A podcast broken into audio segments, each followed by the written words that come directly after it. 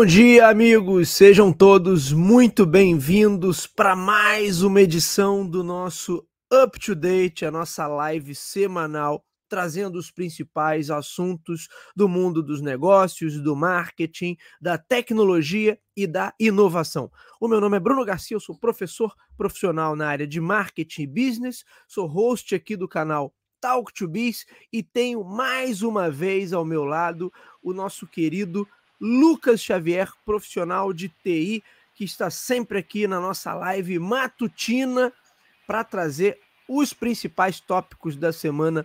Lucas Xavier, seja muito bem-vindo a mais uma edição aqui do Up to Date. Obrigado, Bruno. Bom dia. Bom dia a todos que estão assistindo a gente. Bom dia, boa tarde, boa noite. Ou boa madrugada, de repente, né? É, muito obrigado por vocês estarem aqui, ouvindo, emprestando novamente o tempo de vocês aqui para gente. Já peço a vocês para vocês se inscreverem no canal, para vocês curtirem essa live e compartilhar com pessoas que de repente têm o mesmo interesse e que essa live de alguma forma vai entregar algum tipo de valor. Isso é muito importante aqui para a gente, para o nosso dia a dia, para a gente entender que de fato a gente está entregando algo relevante para quem está vendo e ouvindo a gente. Com certeza, meu amigo Lucas. Engraçado você falou assim: ó, o pessoal pode estar assistindo de madrugada também. De repente eh, vai ser o caso essa semana, né? Porque estamos no sábado de carnaval, meu querido Lucas. Estamos começando aí a folia. E é claro que vocês não podem começar a folia sem estarem devidamente atualizados com os principais pontos da semana. Então, para você não chegar sem assunto na sua festa de carnaval aí, acompanhe aqui com a gente o Up to Date, porque hoje tem muita coisa. Ô Lucas, hoje a gente vai falar de, de tópicos variados. Hoje vamos falar da indústria dos videogames, hoje vamos falar da indústria da moda, hoje vamos falar da indústria de carros inteligentes, hoje a gente vai falar é de assunto. Então, tem muita delivery também, indústria de delivery, inovação aí no mercado nacional. Então, tem muita coisa. A gente já vai começar com o nosso o nosso banner aqui das principais notícias e eu quero puxar o Lucas para a gente começar bem, já que é feriadão, eu, por exemplo, que não sou o cara da folia, vou ficar aqui com meu filho, vou para a piscina e vou jogar muito videogame. Então eu quero começar com essa aqui, meu querido Lucas. Olha aqui, ó. Xbox vai levar jogos exclusivos para o PlayStation 5 e para o Nintendo Switch. Tem surgido alguns rumores e também alguns vazamentos. Uh, o site The Verge noticiou algumas coisas que a Microsoft está planejando compartilhar jogos que eram tidos como exclusivos da sua plataforma com os seus principais concorrentes, em especial PlayStation 5, né, porque a Xbox e eh, Microsoft e Sony brigam ali pau a pau pela, pela liderança nesse segmento. Então, de acordo com fontes ali que estão próximas, que fontes de dentro da Microsoft, eles têm planos sim de expandir muitos dos seus títulos para outras plataformas. Inclusive o CEO da Xbox, o Phil Spencer, fez um, uma postagem lá no X, no antigo Twitter, falando mais ou menos o seguinte, o Lucas, olha, estamos ouvindo e ouvimos você. Estamos planejando um evento de atualização de negócios para a próxima semana, onde esperamos compartilhar mais detalhes com você sobre nossa visão para o futuro do Xbox. Fique atento. Então, eu achei uh, interessante essa, essa possível postura da, da Microsoft de levar jogos que até então eram exclusivos para outras plataformas, porque até então toda a movimentação que a gente vinha acompanhando em relação à Microsoft na divisão de jogos, na divisão do Xbox, era o quê? Era comprar outras publishers, comprar desenvolvedoras para, em princípio, ter jogos que seriam exclusivos da sua plataforma, o Game Pass. Mas pelo visto, talvez não seja esse exatamente o plano. Agora, o Lucas, há de se é, colocar também que os números de vendas de consoles Xbox não são lá muito agradáveis. Uh, segundo fontes aí, o PlayStation 5 já vendeu o dobro do que venderam uh, consoles da linha Xbox Series. Tem dois modelos ali, o S e o X. Né? Mas mesmo os dois modelos juntos dão a metade do que vendeu de PlayStation 5. E o Nintendo Switch, então, nem se fala. O Nintendo Switch já está batendo, segundo o site da própria Nintendo, praticamente 140 milhões de unidades vendidas em todo o mundo.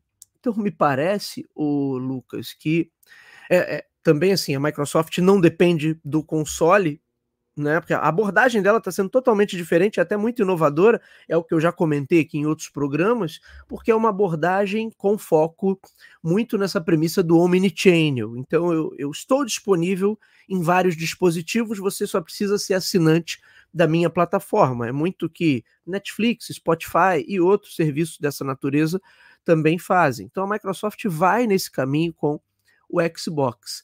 Portanto, ela não depende de venda de consoles para ter muitos assinantes no seu Game Pass.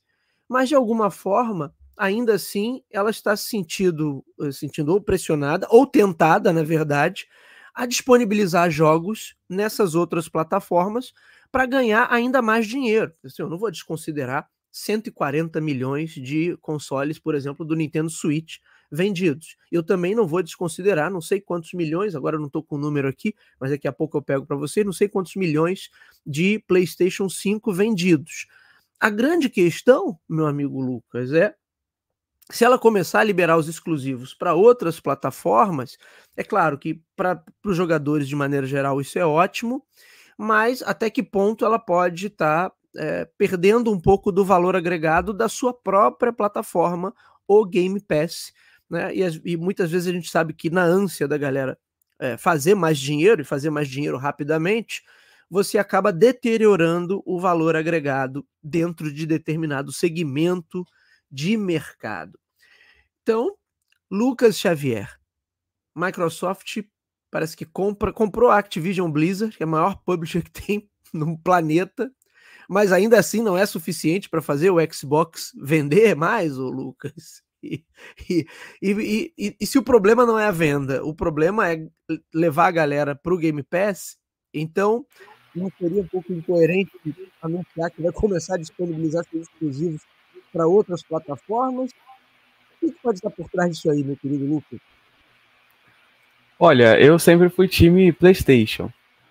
Então, eu acho que. Eu acho muito importante, assim. Na verdade, quando eu conheci a, a, o, o mundo do dos games, para mim era, era tudo a mesma coisa, era só uma questão de console, qual você se adaptava melhor. É, eu não, não pensava muito em exclusividade de jogos.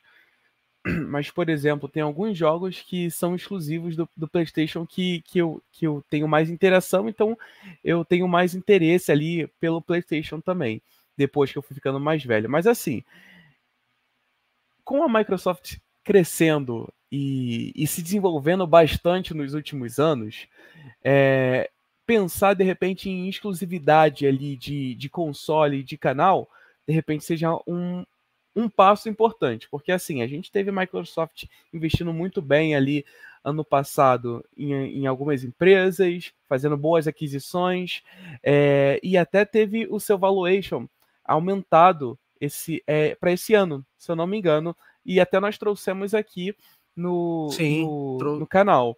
Trouxemos sim, no episódio que a, a, Microsoft, se não me falha a memória, bateu quase 3 trilhões de, de valuation ou algo Exatamente. nesse sentido. Eu posso estar errando o número aqui, gente, que eu não estou com esses números aqui em mãos, mas está registrado aí no nosso, no nosso feed, né, Lucas? Sim, se eu não me engano, ficou em segundo lugar, só atrás da Apple. Isso. Se eu não me engano, aí, foi, foi, foi nessa aí. linha. Então, foi. assim, a gente, a gente ainda assim, a Microsoft ficando atrás na venda ali de consoles em termos de valor de mercado, em termos de significado, ela deu um grandes passos ano passado e de repente é, aproveitar essa oportunidade, a gente pode ver como um tipo de oportunidade de mercado, de pegar seus jogos e eu tenho algum, eu tenho fãs daqueles jogos ou pessoas que têm curiosidade, que são exclusivos na minha, na minha plataforma. Poxa, vamos divulgar e tornar isso multicanal. Eu acho isso interessantíssimo, é, ainda mais no, é, no, no, contexto de hoje, que o, o mercado de games é um mercado muito forte, muito poderoso. Então eu acredito que essa seja uma, uma estratégia minimamente a nível de se testar e de validar ali se é, é interessante ou se não é. E aí pode realmente começar ali com um switch, que é dela mesma, e posteriormente ali pensando, é, quem sabe ali. O, o, o Lucas, Switch não, tu não, confundiu o Switch da Nintendo. Nintendo é. Switch, isso, é verdade. Mas é, o Nintendo Switch, porque não é tão grande, não tem um, um significado tão grande é, comparado ao PlayStation 5, que é um rival assim de frente, é um rival clássico, vamos dizer desse jeito, mas assim começar com um rival menor. E depois disso ir, se der certo, assim, para rivais maiores e mais consagrados ali que e que tenham ali o mesmo nível ali no mercado, eu acho que faz todo sentido para a Microsoft validar realmente os seus jogos na, na, em outra plataforma. É, e que pese também, né, Lucas, que eles não estão dizendo que vão levar todos os exclusivos, uhum. vão levar uhum. alguns exclusivos. E que isso seria uma forma de né, ganhar aqui ganhar lá. Né? Ainda mantenho a minha plataforma com seus exclusivos talvez mais importantes, mas vez por outra eu levo algum exclusivo para lá e para cá também. Agora, isso que você falou do Nintendo Switch é, é de fato, né? A Microsoft briga muito mais com a Sony, porque as duas brigam ali pela, pela posição como o dispositivo mais poderoso, enquanto a Nintendo vai por um outro caminho que vai muito mais pela. Eu já vi um analista falando a Nintendo se comporta muito mais como uma empresa uma, de brinquedo, né? Uma indústria de, da área de brinquedos, assim, e não como uma indústria de tecnologia. Então a abordagem da Nintendo é, é totalmente diferente. Inclusive, a gente não comentou por aqui, mas existem rumores fortíssimos de que esse ano, 2024, sai o sucessor do Nintendo Switch. E aí uh, o Nintendo Switch não é da mesma geração, né, que PS5 e, e o novo Xbox. Então ele, ele, na verdade, foi lançado em 2017, se não me falha a memória. Então ele já tem alguns anos a mais, por isso também ele tem uma, um, um, volume total de vendas muito, muito maior, mas tudo indica que esse ano sai o seu sucessor. E aí tá gerado, tem gerado grande expectativa, já tem vários desenvolvedores é, com kit na mão, a, a coisa tá pipocando aqui e ali. Já já, meu amigo Lucas, vai ter algum tipo de anúncio oficial e certamente nós comentaremos por aqui. Né? Agora, é, é, é interessante, é claro, assim, a Microsoft já há algum tempo já não está tão focada na venda de consoles, e sim na, na consolidação dessa plataforma. E, e, eu também sempre fui do, do time PlayStation, o, o, Lucas, porque aquilo, né? Eu, eu joguei muito, principalmente o PlayStation 1 e depois o PlayStation 3. E eu vim da, da, da SEGA, né? O meu negócio era Mega Drive. Então, assim, é, você tinha a Sony tinha muito mais essa pegada de indústria tradicional de games e a Microsoft era uma novata, ali era uma entrante.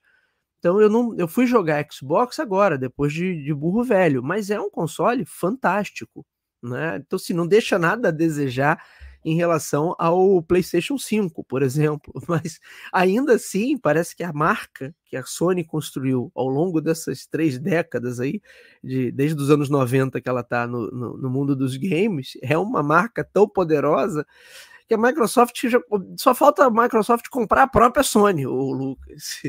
Mas não as vendas do, do Xbox não não decolam da maneira que decolam as vendas do PlayStation 5. Embora, repito, algo que eu já disse em outros programas aqui do canal.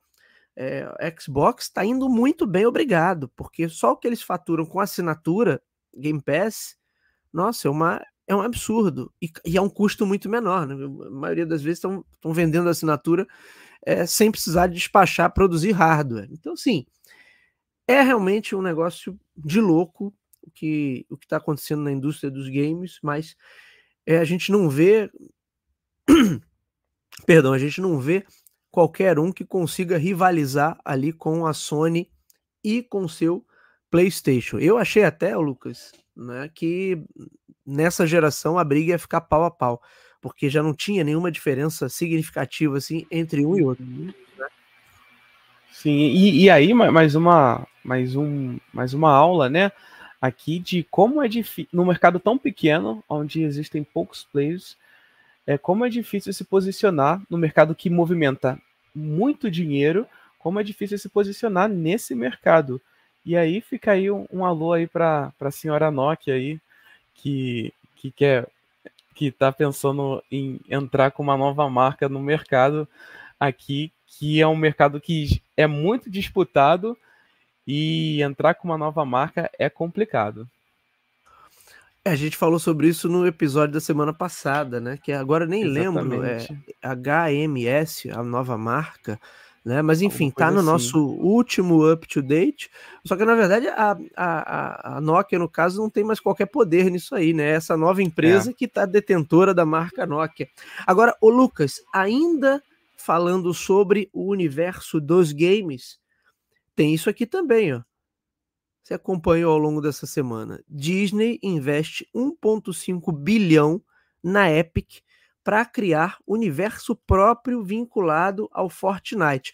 Acho que até aqui, talvez eu não tenha é, essa, essa manchete aí, não esteja expressando muito bem. Criar um universo próprio, não. A Disney já tem seu universo próprio, aliás, vários universos, né? Da própria Disney, é, da, da Marvel. Da, da, da, saga Star Wars, então, mas é criar os seus, seus próprios ambientes, seus próprios ecossistemas dentro de Fortnite do, do Fortnite, que é possivelmente o principal jogo, a principal plataforma da Epic.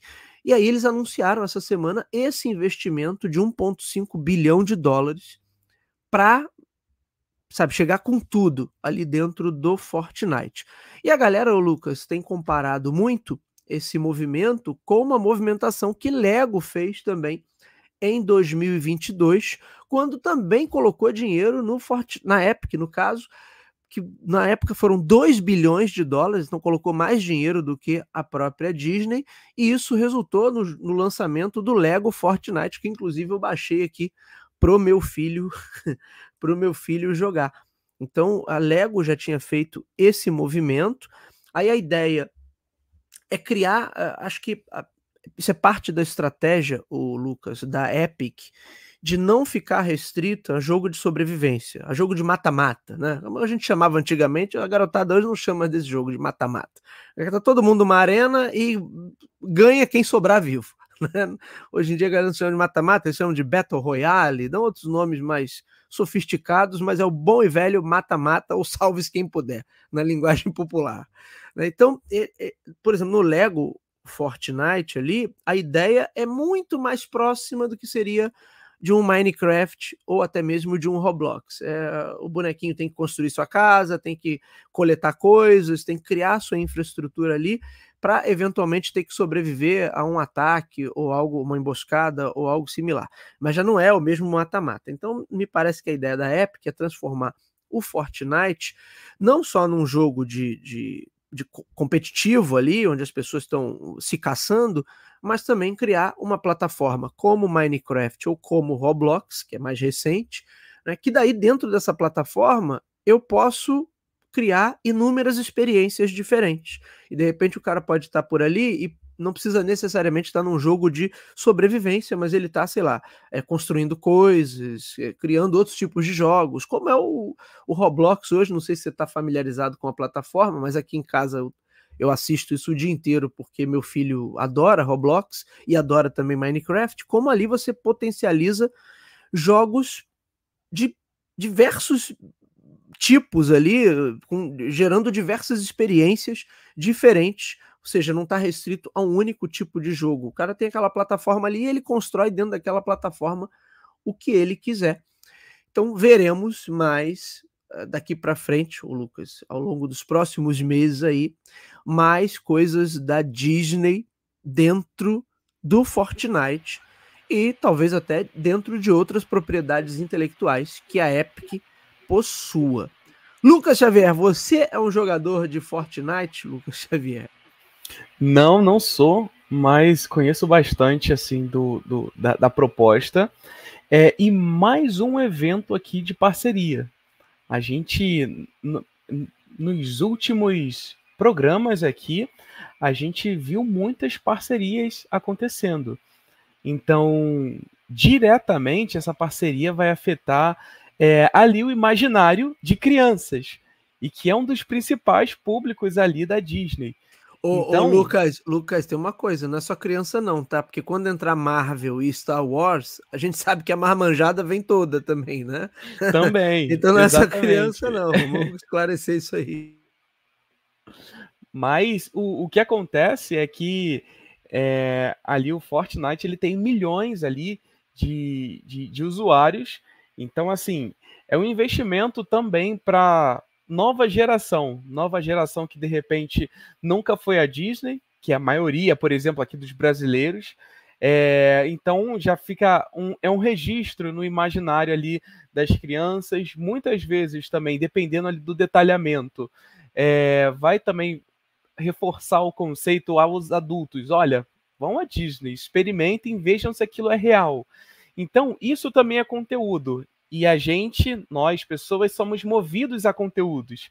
Então, se eu, por exemplo, fico duas, três horas jogando é, numa plataforma onde eu vejo, de alguma forma, eu tenho alguma interação com a Disney, de, de algum, em algum contexto, é, isso vai ficar na minha cabeça, isso vai ser trabalhado, e em algum momento isso pode gerar mais vendas, mais volumes, mais desejo sobre em cima ali da Disney. E, e assim, isso é espetacular porque, reforçando, nós somos movidos a conteúdos. Então, se em, alguma, se em algum momento a gente tem vontade de ir aos Estados Unidos, é porque, de alguma forma, a gente consome muito conteúdo americano, os filmes, por exemplo. Se em algum momento a gente tem é, vontade de ir à Torre Eiffel, é porque, de alguma forma, a gente consome conteúdos que nos impulsionam e nos, e nos provoca o desejo de estar lá. Então, assim, eu tenho mais um canal ali da Disney que eu vou ter acesso ali à sua estrutura, de repente algumas experiências e muitas vezes a construir novas coisas ali paralelas ali é, a Disney e, e possibilidades de novos negócios para eles, porque imagina que eu tenho alguma construção ou algum evento que aconteça que muitos usuários repitam aquele comportamento, repitam aquele, aquele aquela construção aquele ou algum tipo de ação. Então isso é rastreável no, nos sistemas de hoje. Então é, são possibilidades de novos negócios nesse sentido. Imagina é, a gente construir alguma coisa e de algum de algum, em algum contexto, a Disney ficar sabendo, achar aquilo interessante e, e realmente tornar realidade no, na parte física. E depois esses usuários terem algum tipo de reconhecimento. É, é um baita de um engajamento e uma baita de uma, poxa, agora eu preciso ir. Imagina, dá, dá para fazer muitas coisas nesse contexto. A Disney pode comprar aqui o Talk to Biz, o Lucas, se você tiver interesse né, em ampliar seu portfólio de conteúdo para o Disney Plus, quem sabe, né, Lucas? Exatamente, quem sabe alguma Agora, coisa cê... ali próxima. É, você sabe que um dos principais business da Disney, eu não sei como é que tá hoje, não tenho números atualizados, mas não deve ter mudado. Mas durante muito tempo, o principal business da Disney, o que ela mais ganhava dinheiro não era nem com o parque, nem com as animações, nem com os livros, nem com, enfim, toda esse, essa estrutura de conteúdo que ela gera e de experiência, mas com merchandising. Agora, então, que está na época de volta às aulas, você não tem filho ainda, né, Lucas? Mas eu, por exemplo, tive na Calunga semana passada. Aí compra caderninho, compra estojo, compra não sei o quê, compra mochila, né? E, e onde a Disney sempre ganhou muito dinheiro, e ganhava mais dinheiro até de, do que em qualquer outro business, justamente no licenciamento das suas propriedades intelectuais para você comprar o caderno do Mickey, o estojo do Pato Donald, o, a blusa, não sei o quê, tudo que leva às suas propriedades intelectuais, e hoje esse universo é, é vastíssimo, porque além de tudo você tem Marvel, você tem Star Wars, fora todos os filmes e todos os personagens da Disney, que são centenas ou talvez milhares né, de personagens diferentes, onde tudo aquilo ali gera itens que são é, itens é, para venda. Então, desde o brinquedo, de fato, né, eu posso ter o, o bonequinho ali do Mickey ou do Star Wars é, para a criançada comprar, até qualquer outro item, de uma camisa, um, uma, um adesivo, um material de papelaria, enfim. Lucas, isso, isso é um universo de licenciamento e de merchandising gigantesco, que inclusive remonta o início lá da Disney. Não sei se você sabe dessa história, mas uma das sacadas do Walt Disney, inclusive que ajudou a financiar o primeiro seu primeiro longa de grande sucesso, que é o Branca de Neve, foi o quê? Ele ter lançado um reloginho com a skin do Mickey Mouse que é, por isso os Apple Watch, inclusive, tem aquela skin do relógio do Mickey, porque aquilo remete ao relógio clássico que foi lançado lá no início do século passado, e o relógio foi um grande sucesso comercial. Bom dia, meu filho. O relógio foi um grande sucesso comercial e isso potencializou que ele tivesse a grana necessária ali para, entre outras coisas, fazer o, o longa da Branca de Neve. Então, assim, quando a Disney investe né, para ter os seus personagens em outras plataformas, além do, de tudo que já tem, é assim, no final das contas é o quê? Para manter vivo essas propriedades intelectuais e ajudar a vender mochilas, lancheiras, cadernos, camisas, copos, canecas, lapiseiras, enfim, tudo, luminária. Você tem luminária aí com temática de propriedades intelectuais que são da Disney. Você tem tudo, tudo, tudo, tudo, tudo, tudo sabe? Então, assim, é um negócio, Lucas, bilionário e, obviamente, o parque é a materialização né, de todo esse universo. Né? Então, toda essa estrutura de experiência e de conteúdo que ela gera, nossa, no final das contas é ó, a galera, putz. Tanto é que havia uma, uma, uns anos atrás, havia uma coisa assim, ah, a Disney agora só falta comprar a Nintendo que aí ela seria o panteão das principais propriedades intelectuais do planeta. Porque aí você dona de todas as PIs da Nintendo também, né? É, é engraçado, tem sempre alguém é, querendo comprar a Nintendo, né? Tem sempre alguém com esse desejo. Ano passado foi é, os vazamentos lá de e-mail do Phil Spencer, que a gente acabou de citar ele aqui, falando também, poxa, seria uma boa a gente comprar a Nintendo também, só que eles não têm a menor intenção de vender. Eles estão sentados em cima de uma montanha de dinheiro, é, palavras aí do, do tio Phil no, no e-mail que vazou para a imprensa na época que estava no julgamento lá do, do anti, anti-monopólio lá do é da compra, inclusive, da Activision Blizzard. Então, isso aí, Lucas, vazou. Você vê que todo mundo quer comprar a Nintendo. Muito bom, Disney investindo na Epic. Agora, meus amigos, chegamos ao momento de falar de inovação em território nacional. Lucas Xavier, chegou a hora do Innovate BR. Posso chamar a vinheta, Lucas? Por favor, deve. Então vamos lá, Innovate.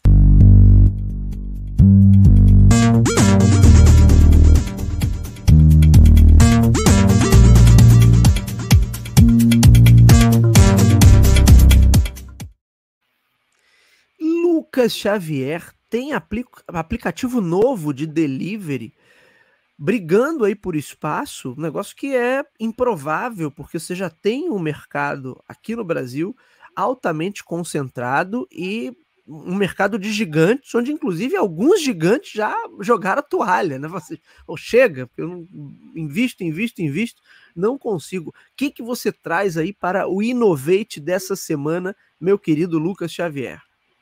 Exatamente, a gente tem giga... a gente tem gigantes no mercado ali de delivery, mas a gente tem pequenas uma pequena empresa aqui que demonstrou ali certa inovação no mercado ali, é um modelo diferente aqui, e a gente está falando da Papa Delivery, lá de São José do Rio Preto, que fica ali no interior de São Paulo. É, essa empresa, ela já faturou 35 milhões com delivery de tudo. Então, assim, o grande diferencial dela é que ela não tem taxas é, taxas é, de porcentagem. Então, se eu não me engano, é, hoje no iFood, por exemplo, existe uma taxa próxima ali de 30%. Se eu não me engano, são 27%, alguma coisa nesse contexto. É, é, eu, eu, não eu sei, sei Lucas, eu não sei se é tudo isso, mas ele depende também do volume que o camarada Exatamente. Vende, enfim, mas, mas tem uma taxa que, seja essa ou seja menor um pouquinho, desagrada com toda certeza a galera. Vamos lá. Segue. Desagrada bastante. Quem vende com volume maior, obviamente, vai ter uma mordida ali maior do, do, do iFood. Mas assim, é, a, a pro, grande proposta dessa empresa é que existem mensalidades fixas.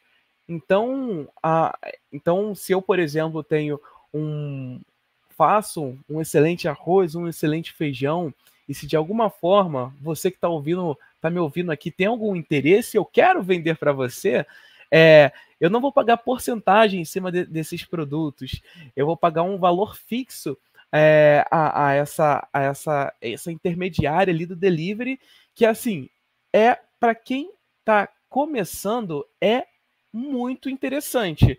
Então, o pequeno, quem está dando ali os seus primeiros passos, quem está ali nas suas vendas ali, muitas vezes de Instagram, é, querendo de repente juntar dinheiro ou fazer uma, uma renda extra nesse contexto, é, esse modelo é um dos modelos que mais favorecem o crescimento em, em um bom volume e o desenvolvimento ali é, das suas operações, porque são taxas fixas, então a gente consegue também prever gastos em cima dessas taxas fixas. Então, é, a possibilidade de previsão de, de, de retorno é, to, e todos os, os, os, periféricos são mais veementes nesse, nesse contexto aqui, principalmente para quem está começando. E essa mesma empresa ela quer faturar só em 2024 72 milhões de reais, ali com as licenças ali para as é, para os operadores cuidarem ali do, do aplicativo.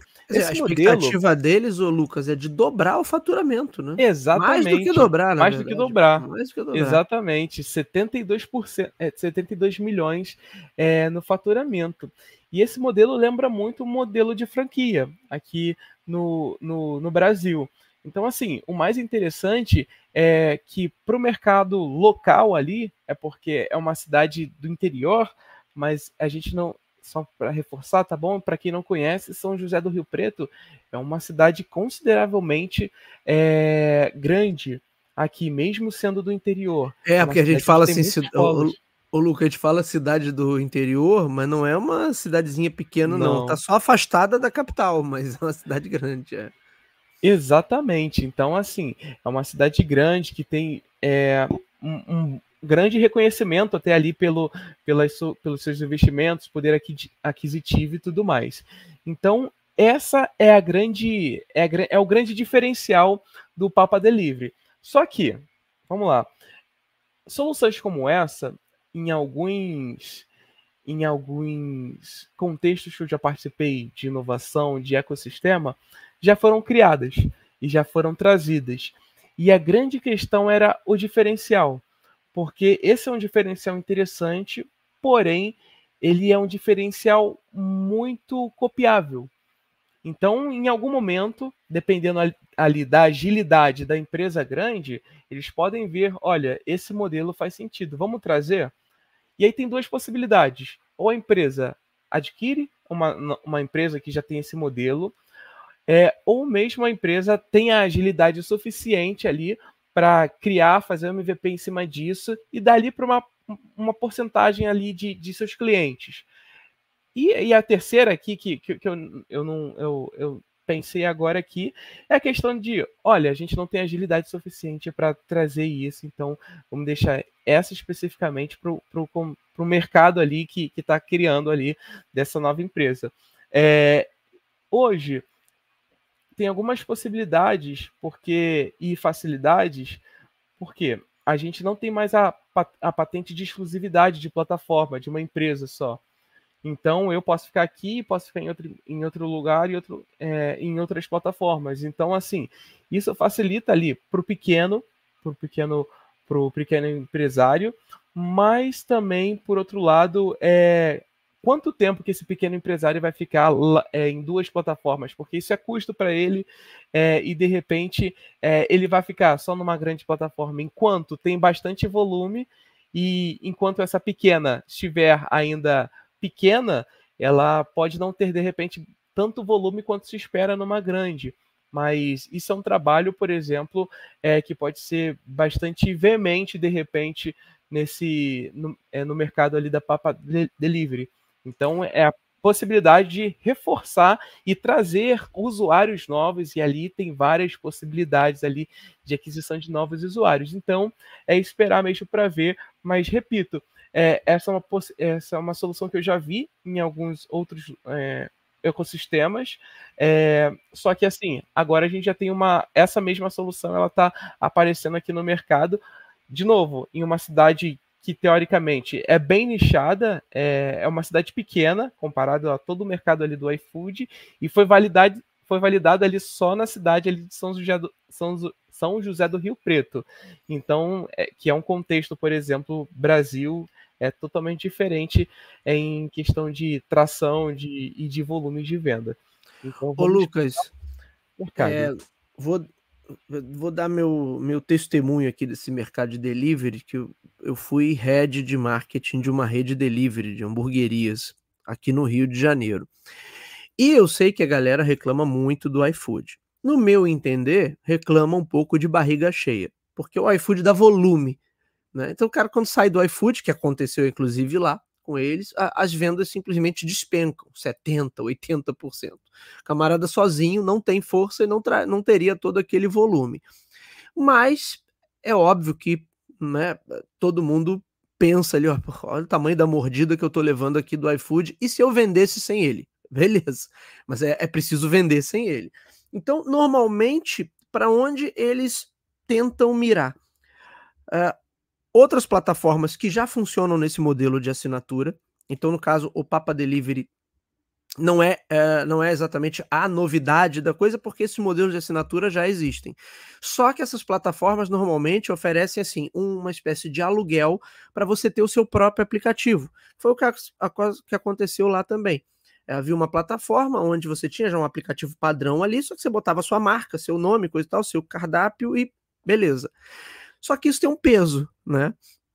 Por quê? Até que o seu aplicativo tenha relevância suficiente e a mesma facilidade, o mesmo nível de reconhecimento que o aplicativo do iFood, a coisa leva tempo. Então a briga é o quê? Você manter os dois ali, mas aos pouquinhos você ir fazendo migrar essa base que você tem no iFood para o cara se tornar um leal, um consumidor leal a você, para que ele tope baixar o seu próprio aplicativo. Também é, tem que se levar em consideração que muitas vezes as pessoas não têm espaço no telefone, então o cara não vai ter 10 aplicativos de delivery, ele prefere ter um só, e acaba sendo o iFood, né?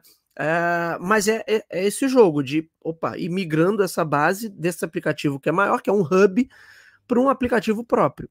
Então, essas soluções de aplicativo próprio já existem. Agora, aí o que o Papa Delivery tem de, que estou entendendo aí, que é o, o pulo do gato, que é a grande sacada de inovação, é eu sou um aplicativo tão robusto quanto o iFood, né? E você vai ter, estar aqui dentro sem a necessidade de, é, de dar um percentual da tua venda, mas sim pagando uma taxa fixa. E aí tem o um modelo de franquia que você falou, que aí vão ter operações regionalizadas, pelo que eu entendi. A matéria saiu pela Exame, como de costume, todos os links das reportagens que a gente usa como referência aqui, minha gente, estão na descrição do episódio. Então vocês podem acessar a reportagem e, e, e, olhar em detalhes esse conteúdo original. Mas a matéria saiu pela Exame e tem essa questão da franquia regionalizada ali. Então o camarada de cada região, eu imagino que seja isso, assume a, a franquia do Papa Delivery e comanda a operação naquela região. Então, assim, é um negócio que eu, eu, eu realmente achei uma ideia muito inteligente, o, o, Lucas, e que, principal, né, atende a uma dor do mercado. Se você conversar com qualquer pessoa que tenha lanchonete ou um negócio que atue via delivery, a primeira reclamação vai ser o quê? Ah, mas tem a taxa do iFood. Que, de novo, eu acho que o pessoal reclama também, mas se não fosse o iFood, não, não teria o volume que tem. É, mas é claro que ninguém fica muito confortável em levar aquela baita mordida que o iFood dá. Não por acaso, nos últimos anos, cresceu esse mercado de soluções alternativas, de aplicativos semi-prontos que você meio que aluga, de menu digital, disso ou daquilo, mas agora o Papa Delivery pode estar é, chegando aí com, com vontade para ocupar esse espaço. E como eu disse, a gente falou isso no começo, um espaço que outros gigantes, Uber Eats, por exemplo, foi um que jogou a toalha e saiu, pô, chega.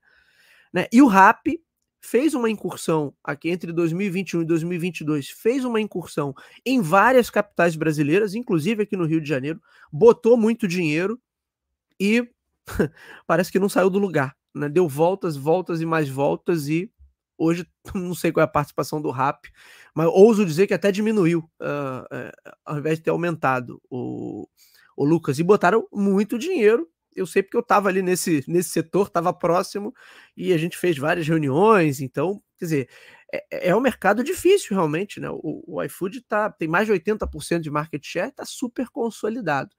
Então, vamos acompanhar aí, meu amigo Lucas, se a Papa Delivery vai continuar nesse ritmo de expansão e se realmente não cria um novo modelo a partir dessa dor dos, dos clientes B2B, no caso, de uma plataforma de delivery como é o iFood. Muito bom, Lucas Xavier, com mais um Innovate BR aqui no nosso Up to Date. Agora, Lucas, saindo do campo do delivery e indo para o campo da, da, da indústria automotiva, tem isso aqui, ó. GM cortará 1 bilhão em gastos com a Cruise, que é a sua divisão de robotáxi. Nós já falamos sobre isso aqui, porque no ano passado teve um acidente em outubro. É, não foi um acidente gerado 100% pelo carro autônomo, um carro da Cruise, mas que acabou caindo por cima, literalmente, ali da empresa. Uh, teve um, uma pessoa que foi atingida por um outro carro, um carro é, dirigido por um motorista humano. E essa pessoa caiu na frente de um robotáxi da Cruise. E o robotáxi, não sei o detalhe exatamente como aconteceu, não, não entendeu que a pessoa estava ali na frente. Ele até conseguiu parar, mas acabou na saída ali arrastando a pessoa por, um, por uma, uma considerável distância. Essa pessoa ficou bastante ferida ali, isso gerou toda uma polêmica. Aí a Cruise tentou esconder alguns dados, o que foi é, lamentável, né? Tentou dizer, ah, não, não foi, sendo que óbvio, por óbvio fica tudo registrado ali, o carro é todo monitorado. E aí, já naquela época, a General Motors começou a cortar investimento, mandou uma opção de gente embora, trocou todas as lideranças da empresa, e agora, para 2024, eles já anunciaram que estão reduzindo os investimentos pela metade. Lucas, ou seja, eram 2 bilhões, ela já cortou 1 bilhão aí com a sua divisão de robotáxi. Ainda no ano passado, a GM já tinha interrompido a produção do carrinho lá. Deixa eu ver aqui o nome dele, meu Deus, me falhou aqui. A memória é o Origin, Origin, né, que é o veículo autônomo que uh, é usado nesse sistema de robotáxi. E aí, com toda essa polêmica, ô Lucas, várias cidades norte-americanas já estão é, impedindo que os carrinhos é, autônomos circulem. E aí, assim, com esse, vamos dizer assim, desinvestimento da, da General Motors, quer dizer, um, um setor que estava começando a ganhar alguma atração, talvez é, fique um pouco mais parado ao longo desse ano. Acho que no mercado norte-americano, de grande assim, sobra a Waymo, que pertence ao Google, e não me lembro de mais ninguém. Né? Outro dia saiu uma matéria é, que a Apple tinha, tem esse rumor, né, da Apple tá pensando num carro autônomo, e aí, a, a, depois eu compartilho isso também, boto aqui no link, né, que os planos seriam para 2027 ou 2028, que eles não conseguiram desenvolver um carro autônomo no nível máximo ali de automação, que seria o tal do nível 5, que a gente já citou aqui no canal também. Então, o, o, Lucas, eu até brinquei com o nosso amigo Renan Peixoto num episódio aqui do, do Talk to Be Stack, outro dia, eu acho que quem quer é, andar num carro onde não precisa dirigir vai ter que ir para uma tecnologia mais tradicional, né, chamada táxi ou Uber. Você quer andar de carro, mas não quer dirigir? Você chama um táxi ou chama um Uber, é, porque o carro autônomo está realmente vivendo uh, uns dias difíceis, né, de muito questionamento e, e, aquilo que a gente já falou aqui também, né, carros tripulados, é, conduzidos por humanos aí geram acidentes o tempo todo. Né, é uma terrível matança, é uma guerra civil no trânsito, principalmente se pegar um país é, é, aqui mal educado no trânsito como o Brasil. Mas, mas o, o robotáxi, pelo fato dele ter arrastado a pessoa ali, não ter é, calculado bem, analisado bem os dados que estavam ao seu redor, isso gera uma preocupação muito grande, né, de que a máquina não, o sistema ainda não está preparado para lidar com todas as situações. E aí, Lucas Xavier, eu sei que a gente estava sonhando em, em ir para o trabalho lendo um livro, ouvindo uma música, assistindo a um canal no YouTube, né, sem interferência de ninguém, mas pelo visto ainda, ainda não é dessa vez, ô Lucas? É, ainda não é dessa vez e, na minha opinião, vai demorar muito para, para isso acontecer. Ainda mais com esses erros, essas falhas, que diferente da inteligência artificial, de criar um texto que, com dados que não existe, erros nesse contexto levam a pode levar à morte de, de, outras pessoas. Então, é, e isso fica muito mal visto no mercado. Não, não, não, não é como art, é, uma inteligência artificial ali que gera dados errados ou alguma coisa nesse sentido. Isso até a gente consegue relevar e mesmo assim a gente já fica com o pé atrás. Imagina com uma inteligência que analisa ali, é, faz o serviço para a gente de, diretamente ali no final das contas é, lida ali com a, a, nossa vida. Então você, você, eu, eu, eu por exemplo, e, imagino que muita gente não, não, não, não ficaria muito à vontade com serviços nesse sentido. E aí também vai muito de empresa, e aí a empresa muitas vezes perde a sua credibilidade com erros que tomam esse tamanho, ainda mais no contexto que tentaram é, afundar ali, afogar ali algumas informações então fica ainda Isso que mal pegou, visto. É exato, pegou muito mal, né? Essa tentativa de abafar ali o caso, né? Pegou muito mal, Lucas. Sim, então assim, a reputação da empresa que já diminui no mercado, é, você vai comprar um carro da empresa, mesmo que não seja ali, é, ou algum, algum produto da empresa, mesmo que não seja ali diretamente ligado a isso, você já vai ficar, hum, se eles omitiram ali, será que aqui de repente não tem alguma questão? Isso pode acontecer também, mas assim, é... eu acho que esse mercado de, de robôs dirigindo está muito longe de, de acontecer com efetividade. Até porque, ainda mais em rodovia, ainda mais no, no, no próprio, é, no, no, próprio território norte-americano, que é um mercado também complicado, de muito trânsito, de muita paciência é, ali, relacionado ali à, à, à parte rodoviária.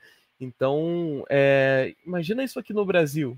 Isso, então, é, eu vejo essa solução se chegar daqui a muitos e muitos anos, e em um contexto mais seguro seria num contexto de ter uma cidade inteligente, ou seja, um ecossistema onde, onde esse robô ele vai trocar informações com o sinal, ele vai trocar informações com o nosso que com o nosso relógio inteligente, ele vai trocar informações muitas vezes com o nosso celular.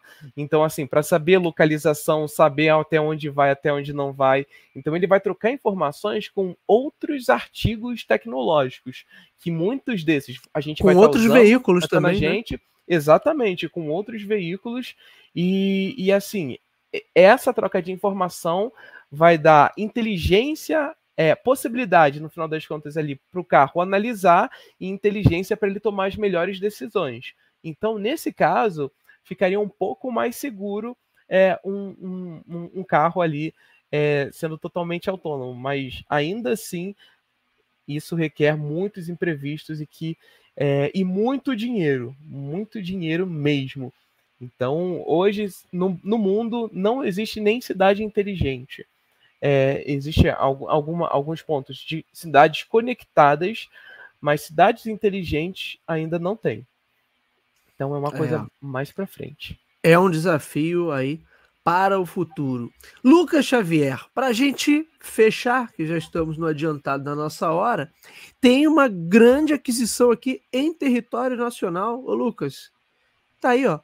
Arezo compra o grupo Soma e cria gigante da moda de 12 bilhões de reais. O anúncio foi feito no início dessa semana, o acordo teria sido assinado no último domingo. E com isso eles formam uma holding aí de faturamento de aproximadamente 12 bilhões e lucro líquido de 700 milhões de reais. As empresas já vinham nessa tratativa, segundo notícia aqui, desde 2021. É, a, o Arezo já tinha adquirido outros grupos, já tinha adquirido, por exemplo, a Ering, e agora fecha com o grupo soma. De agora em diante esse conglomerado de moda, soma aí, ô Lucas, 34 marcas diferentes, entre elas Animale, Farm, Reserva, Ering, Maria Filó, são 2.057, 2.057 perdão, lojas, sendo 37% delas franquias. Então, está aí sendo criado, ô Lucas, um, um gigante da moda. Né? O mercado da moda ele é muito interessante, é bem diferente do que a gente costuma noticiar por aqui, que a gente fala muito de inovação e acaba falando bastante de tecnologia, mas o mercado da moda ele depende basicamente de estratégias de branding, estratégias de narrativa e posicionamento.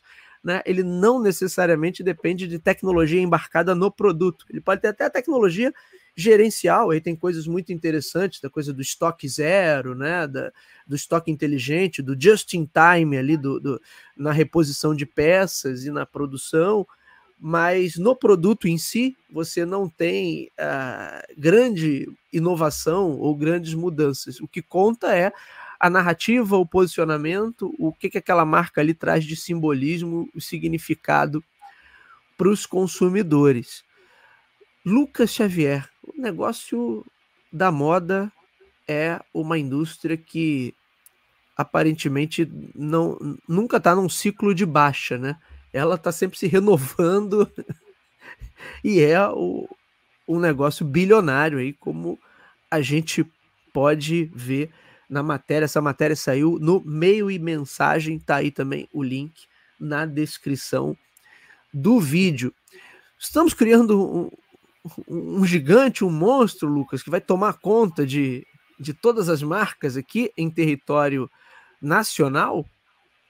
É, eu acredito que o gigante já estava sendo desenvolvido lá há, há, há, um tempo atrás, porque a Arezo ela sempre foi bem, bem decidida nesse caso assim, no mercado.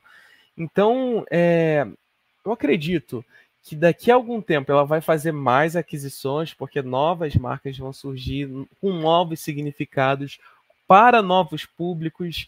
É, e assim, marca é, de roupa e, e, qualidade muitas vezes significa o momento que a pessoa está vivendo na vida. Então, é, às vezes eu, tô mais para uma marca porque ela tem algum. Ó, é, ela tem alguma singularidade que combina mais comigo.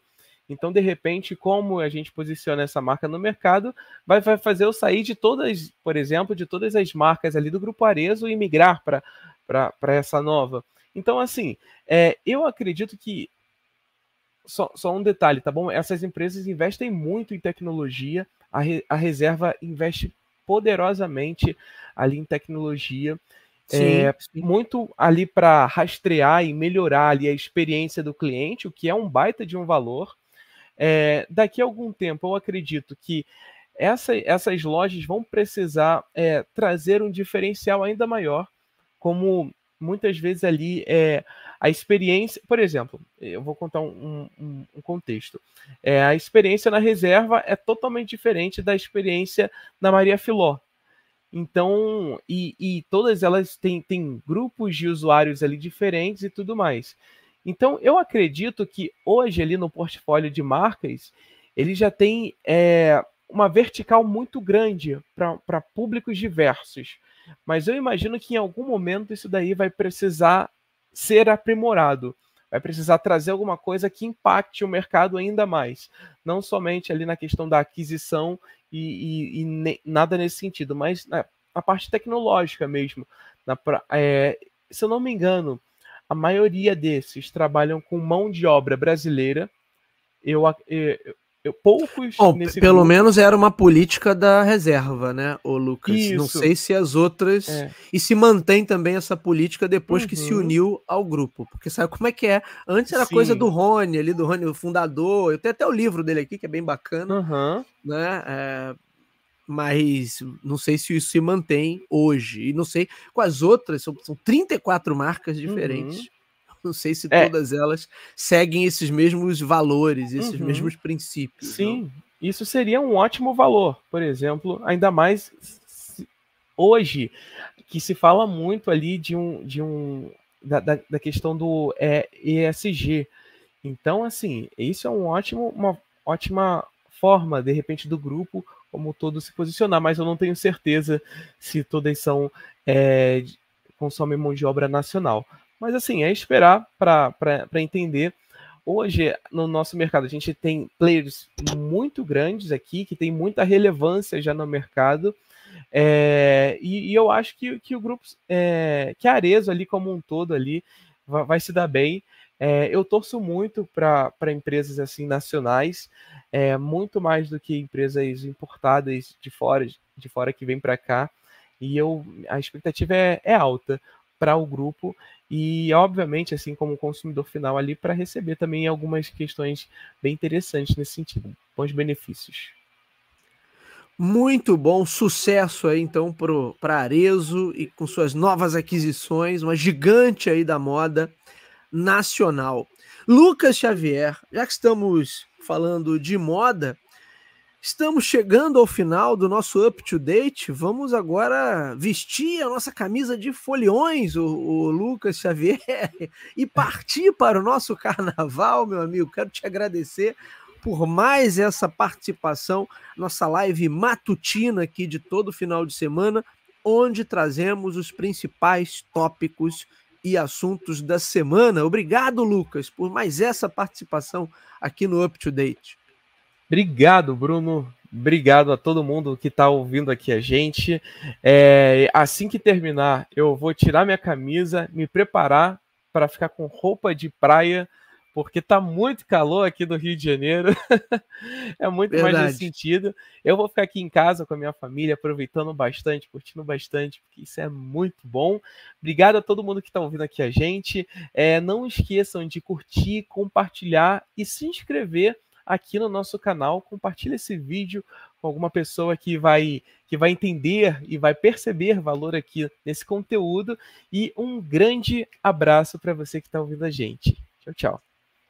É isso, meus amigos. Hoje ficamos por aqui. Bom feriado, bom carnaval a todos. Voltaremos no sábado que vem. Até lá, um abraço, valeu.